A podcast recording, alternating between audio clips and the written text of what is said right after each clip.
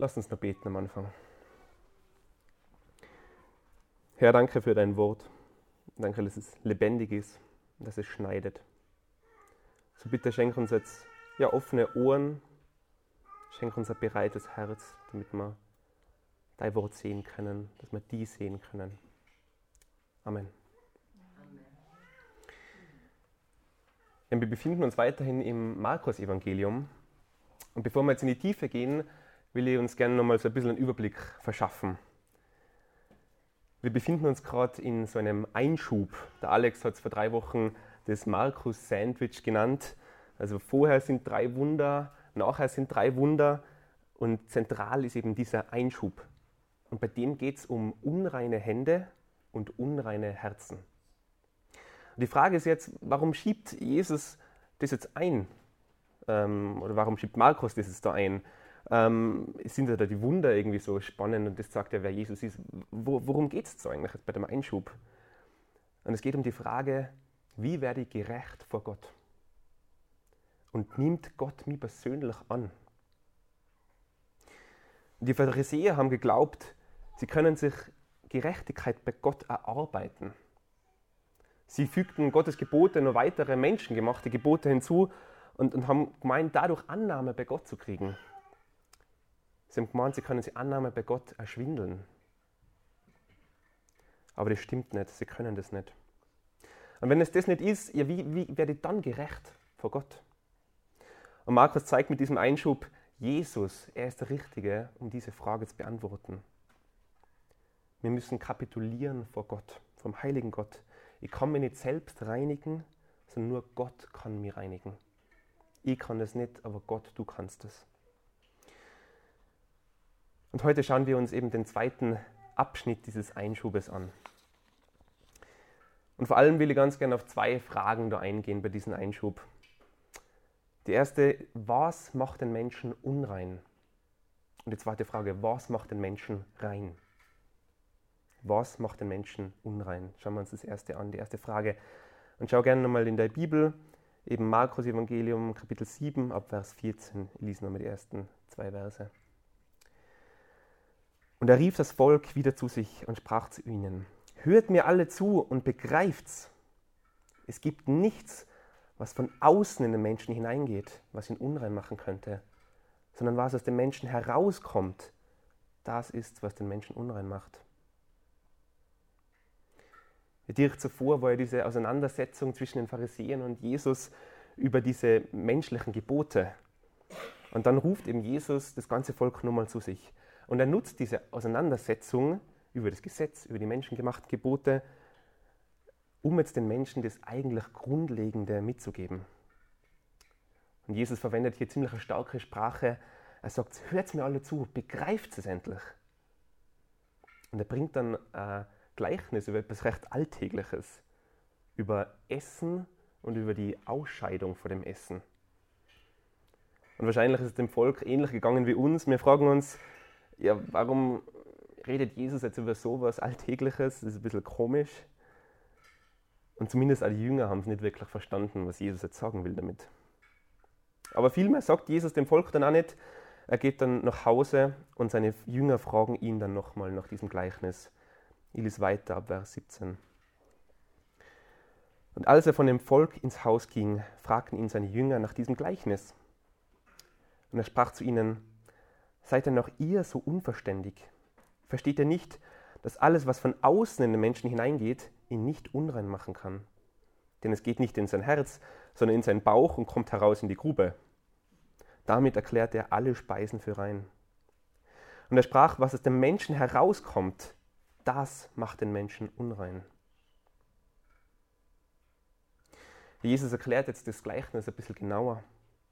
Er erklärt, dass das, was in den Menschen hineingeht, also primär mal die Speise, dass das den Menschen nicht verunreinigen kann, sondern das, was aus den Menschen herauskommt, also seine Ausscheidungen, das, was in die Grube geht, das ist, was den Menschen unrein macht. Das ist, was unrein ist. Und ganz praktisch verstehen wir das natürlich auch, oder? weil das ist ja nichts Schönes, dass das unrein ist, oder?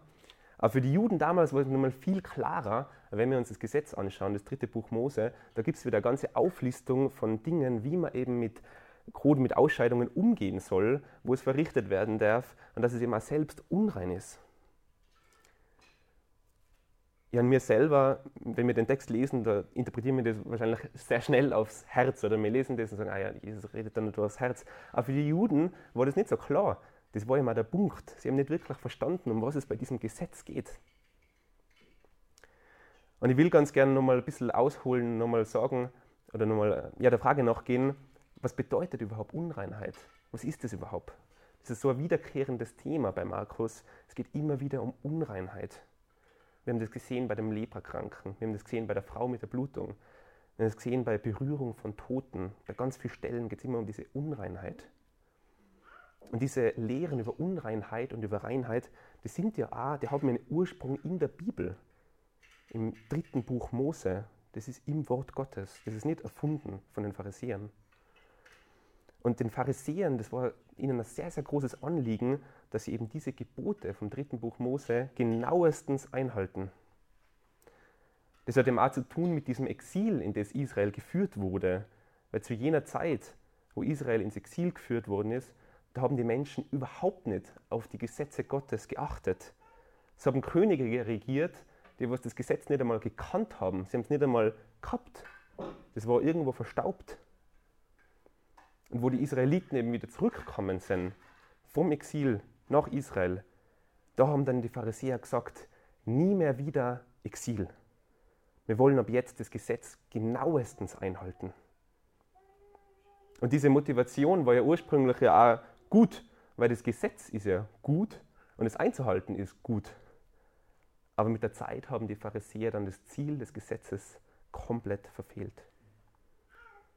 Und das ja, kann man dann zur Frage, was ist denn das eigentliche Ziel des Gesetzes? Für was haben wir das? Für was gibt es das im dritten Buch Mose? Und es gibt natürlich mehrere Gründe, warum es gibt. Ich würde mal sagen, primär, damit Gott seinen heiligen Charakter offenbart. Das ist mal sicher das Erste. Aber zweitens auch für uns Menschen, dass wir verstehen können, was der Standard ist von Gott. Und dass wir verstehen können, damit, dass wir Sünder sind, dass wir das Gesetz Gottes ja gar nicht einhalten können. Wir können Gottes Standard nicht erfüllen. Das Gesetz soll damit eigentlich ein Spiegel sein, ein Spiegel vom Inneren, vom Herzen des Menschen. Es soll das aufdecken, was in uns drinnen vorgeht. Das Gesetz soll zum Bekennen und zur Buße führen. Lese davor aus Galater 3, 19. Was soll dann das Gesetz? Es wurde hinzugefügt um der Übertretungen willen, bis der Nachkomme käme, dem die Verheißung gilt. Also das Gesetz sollte irgendwie so ein, ein temporärer Wegweiser sein für die Israeliten, um sich orientieren zu können, bis eben der Nachkomme kommt. Der Nachkomme, das ist der Messias, der Christus. Weil das Gesetz und insbesondere diesen, diesen menschengemachte Gesetze rund um das Gesetz, das, was ihm die Pharisäer gemacht haben, die haben ja keine befreiende Wirkung. Die können nicht erretten. Nur Christus, nur er, der Nachkomme, nur er kann befreien und erretten. Was war also das Problem der Pharisäer? In den Versen zuvor, Alex hat vor drei Wochen darüber gepredigt, haben wir gesehen, die Juden haben sich eben die Hände gewaschen. Es war so ein richtiges Ritual vor dem Essen, wie sie sich waschen sollen. Und sie haben eben geglaubt, die Unreinheit wäre außerhalb von ihnen. Deswegen waschen sie sich die Hände ab, weil das ist ja dreckig, das ist unrein. Und sie haben geglaubt, wenn sie um Gottes Gebote noch einen Zaun herumbauen von menschengemachten Geboten, so quasi nur extra an draufsetzen, genug Abstand halten von dem Bösen da draußen, von den Unreinen, von den Heiden, von den Toten, von den unreinen Speisen, ja dann würden sie in sich ja rein bleiben, weil sie selbst sind ja rein. Aber es stimmt nicht. Sie selbst sind nicht rein, ihr Innerstes ist nicht rein. Jesus verwendet jetzt dieses Gleichnis dieser alltäglichen Sache, Essen, Ausscheidung, um eben auf eine tiefer liegende geistliche Realität zu kommen. Lest mit mir ab Vers 21. Denn von innen, aus dem Herzen des Menschen, kommen heraus die bösen Gedanken, Unzucht, Diebstahl, Mord, Ehebruch, Habgier, Bosheit, Arglist, Ausschweifungen, Missgunst, Lästerung, Hochmut, Unvernunft. Alles Böse kommt von innen heraus und macht den Menschen unrein. Und wir sehen jetzt auch, dass Jesus mit diesem Gleichnis über Essen und die Ausscheidung jetzt mit so einem Bild spielt. Er sagt, bei Handlungen, bei Gedanken, bei Worten von Menschen ist es genau gleich wie bei dem Verzehr von Speise und Ausscheidung von diesen. Bei beiden geht etwas in den Körper hinein, bei beiden geht, etwas aus dem Körper raus. Und bei der Speise ist eigentlich egal, ob das Essen jetzt rituell rein oder unrein ist. Das, was rauskommt, das ist immer unrein. Und genau gleich ist es bei Handlungen, Gedanken und Worten von Menschen. Wir sind geprägt von unserem Umfeld, wir haben irgendeinen Input, irgendeinen Reiz, was auf uns einkrimmt. Und nicht das macht uns unrein, sondern das, was aus dem Herzen, die Reaktion von uns, die Handlung, was aus dem Herzen hervorkommt, das ist das, was den Menschen unrein macht. Und bei diesem Bild wird dann auch klar, die Unreinheit, sie liegt nicht außerhalb von uns, nicht in unseren Umständen, so wie die Pharisäer gemeint haben, sondern die Unreinheit, sie liegt in uns drinnen. Jesus sagt, das Herz des Menschen, das ist das eigentliche Problem. Das Herz steht fürs Innerste, für das Sein des Menschen. Das Innerste des Menschen ist das Problem, das Herz des Menschen ist das Böse. Und was aus einem bösen, aus einem bösen Herzen hervorkommt, das macht den Menschen unrein. wir sehen hier eigentlich auch so die, die Ursünde des Menschen. Wenn wir ganz zurückgehen bei Adam und Eva, sie haben auch geglaubt, das Problem würde außerhalb von ihnen liegen. Das Erste, was Adam gemacht hat, wo Gott ihn zur Rede gestellt hat, war, andere zu beschuldigen. Er hat gesagt, nein, die Frau ist schuld. Die Frau hat gesagt, nein, die Schlange ist schuld. Dann haben sie eigentlich gesagt, ja, Gott ist schuld. Die Umstände sind schuld, dass ich so bin, wie ich bin. Wir denken immer, wir Menschen, die Sünde sei außerhalb von uns. Und ironischerweise suchen wir dann die Lösung, wie die Pharisäer, die Lösung für das Problem suchen wir dann in uns. Wir können uns, uns erarbeiten, dass wir wieder rein werden. Aber genau das Gegenteil ist die Realität. Das Problem liegt innerhalb von uns und die Lösung liegt außerhalb von uns. Jesus listet hier eben auch auf, ähm, schau dir diese, diese Auflistungen nochmal genau an. Er listet auf die bösen Früchte des Herzens. Und warum macht er das? So ähnlich wie bei der Bergpredigt, bei der Bekannten.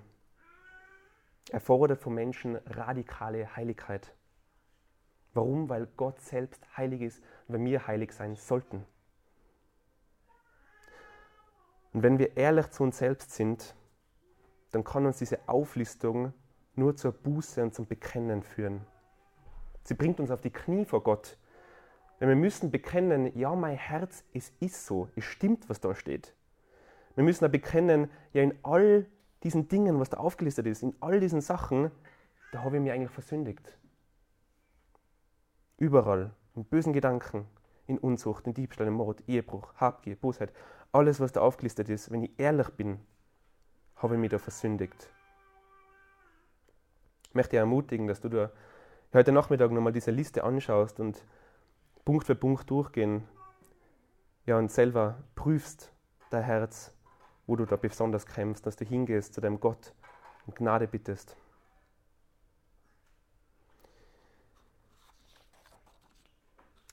Ja, das bringt uns zu zwei sehr relevanten Punkten für uns selbst. Zwei Sachen.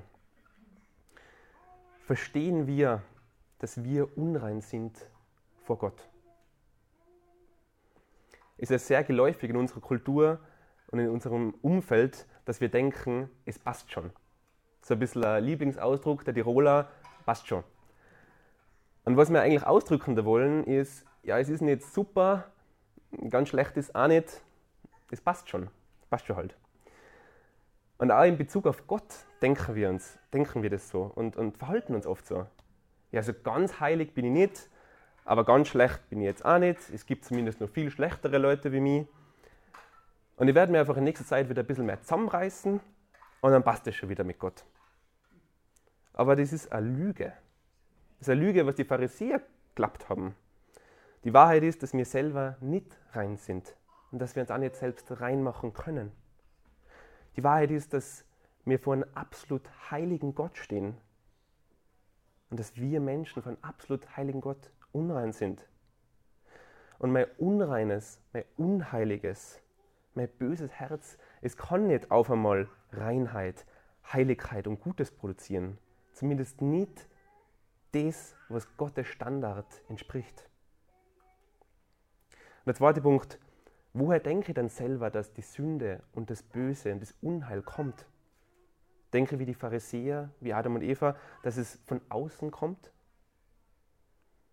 Und besonders wir Evangelikalen, wir denken ja manchmal, ja Gott hat mich jetzt heilig gemacht, er hat mich errettet und jetzt muss ich aber aufpassen, dass ich mich eben nicht von außen wieder unheilig mache.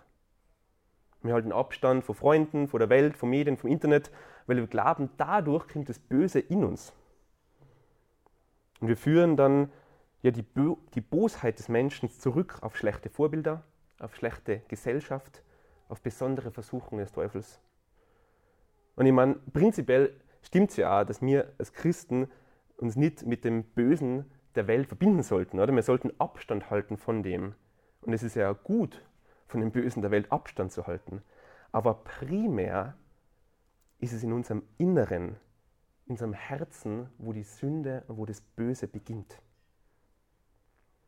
Jeder Mensch trägt in sich selbst die Quelle der Bosheit. Wir benötigen gar keine schlechte Gesellschaft. Wir benötigen nicht einmal den Teufel, um in Sünde zu fallen. Wir tragen in uns den Anfang zu jeder Sünde, was in der Welt gibt. Und ich will da gerne vorlesen ähm, zwei Verse aus der Bibel. Das 1. Mose 6. Aber der Herr sah, dass der Menschen Bosheit groß war auf der Erde. Und alles Dichten und Trachten ihres Herzens nur böse war immer da. Und aus Jeremia 17, Vers 9. Überaus trügerisch ist das Herz und bösartig. Wer kann es ergründen? Und die Theologen, die nennen das totale Verdorbenheit. Seit dem Fall von Adam und Eva ist jeder Teil des Menschen, sein Verstand, sein Wille, seine Emotionen, sein Fleisch von der Sünde verdorben. Die Sünde beeinflusst alle Bereiche unseres Lebens. Sie beeinflusst alle Bereiche unseres Seins, einschließlich von unserer Identität und von unserem Handeln. Und sie dringt vor zum innersten Kern von unserem Wesen, sodass wirklich alles von der Sünde befleckt ist. Ich will da vorlesen aus Jesaja 64. All unsere gerechten Taten sind wie ein beflecktes Kleid vor einem heiligen Gott. Und das bedeutet nicht, dass wir Menschen absolut nichts Gutes tun können, oder? Wir sehen ja bei vielen Menschen, sogar Menschen, die was Gottes nicht kennen, da sehen wir Gutes, wie sie sich sozial einbringen, wie sie sich für Frieden einbringen und so weiter. Aber sogar diese guten Werke, diese gerechten Werke sind wie befleckt, weil Gott eben so heilig ist und weil unser Herz eben so unrein ist, können unsere Werke nicht Gottes Standard genügen. Ich will nur ein Zitat bringen von dem bekannten Prediger von Spurgeon. Sünde ist keine von außen kommende Sache, die zu uns kommt und uns heimsucht, wie Räuber, die uns in unser Haus in der Nacht einbrechen sondern sie sind ein Mieter der Seele, der in uns wohnt wie in seinem eigenen Haus. Dieser böse Wurm hat, in sich, den Kern, hat sich in den Kern unseres Wesens eingegraben und bleibt dort. Die Sünde hat sich mit dem Grundgefüge unserer Natur verflochten und niemand kann sie entfernen außer dem Herrn selbst. Solange das Herz unverändert bleibt, wird das ihm hervorgehen, was sündhaft und das bringt uns jetzt zur zweiten großen Frage dieser Bibelstelle. Ja, wie werde ich denn rein? Was macht denn den Menschen dann rein? Gibt es Hoffnung? Die Pharisäer haben geglaubt, die Unreinheit kommt von außen zu ihnen. Und deswegen können sie sie reinhalten, indem sie ihre Hände reinigen, indem sie Rituale einhalten, indem sie sich abschotten von außen. Aber wir haben gesehen, die Quelle der Unreinheit, sie liegt nicht außerhalb von uns, sondern sie liegt in uns, in unserem Herzen. Und das bedeutet auch, selbst wenn wir uns perfekt abschotten könnten von, von, von der Umwelt, von allem, was außerhalb von uns ist, wenn wir keinen Menschen mehr sehen würden, wenn wir ja keine Versuchung mehr hätten von außen, das wird nichts ändern. Es reicht nicht, die Umstände zu ändern, sondern wir selbst müssen verändert werden. Und die Frage ist, wie kann unser Herz reingemacht werden? Wie, können, wie kann das Innere verändert werden? Die Antwort ist, nur Gott kann durch einen radikalen Eingriff an Menschen reinmachen.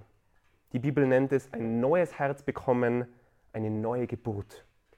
Und genau das ist ja schon lange angekündigt worden vor Jesus durch die Propheten. Ich will vorlesen aus Ezekiel 36. Und ich will reines Wasser über euch springen, dass ihr rein werdet. Von all eurer Unreinheit und von all euren Götzen will ich euch reinigen. Und ich will euch ein neues Herz und einen neuen Geist in euch geben. Und ich will das steinere Herz aus eurem Fleisch wegnehmen und euch ein fleischendes geben.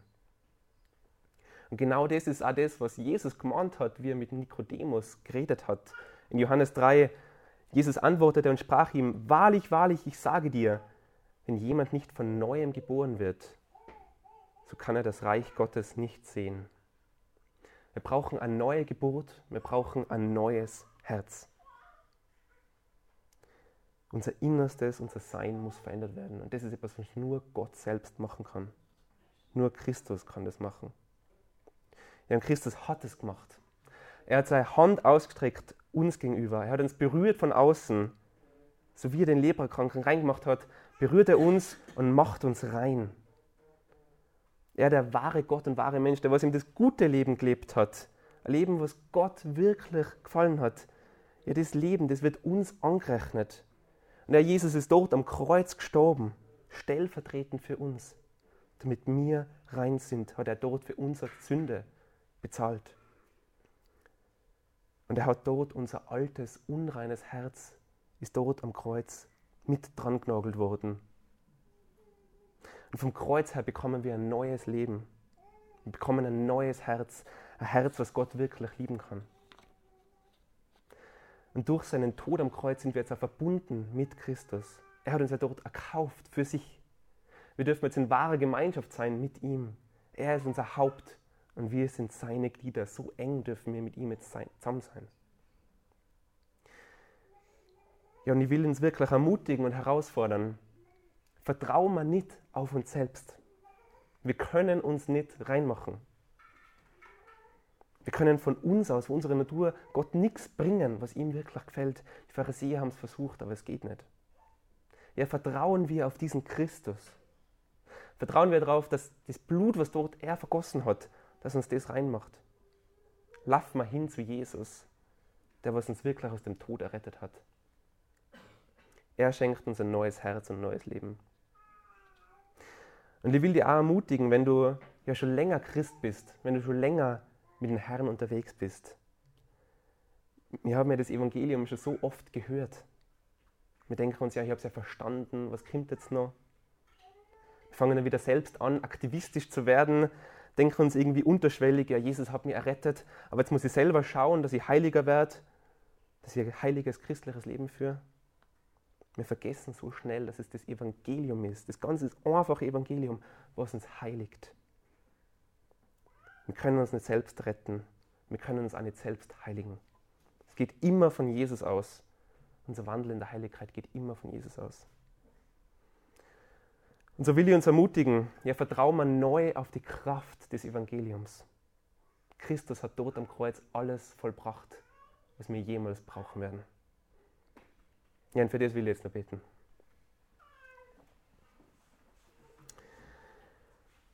Ja, Herr, unser Gott, so wollen wir vor dir kommen vom heiligen Gott. Und wir möchten auch bekennen, es stimmt, Herr, was dort steht in deinem Wort. Unser Herz, es ist unrein es ist böse. Und wir können uns nicht selbst reinmachen. Und so danken wir dir, Herr, ja, dass wir hinlaufen können zu dir, Herr Jesus. Du hast ja alles gemacht für uns. Du bist der, der was uns von außen berührt, der was uns ja, reinmacht, der was uns ja, heiligt. Schenk uns neues Vertrauen auf die, Herr, dass wir nur auf dein Blut allein vertrauen. Amen.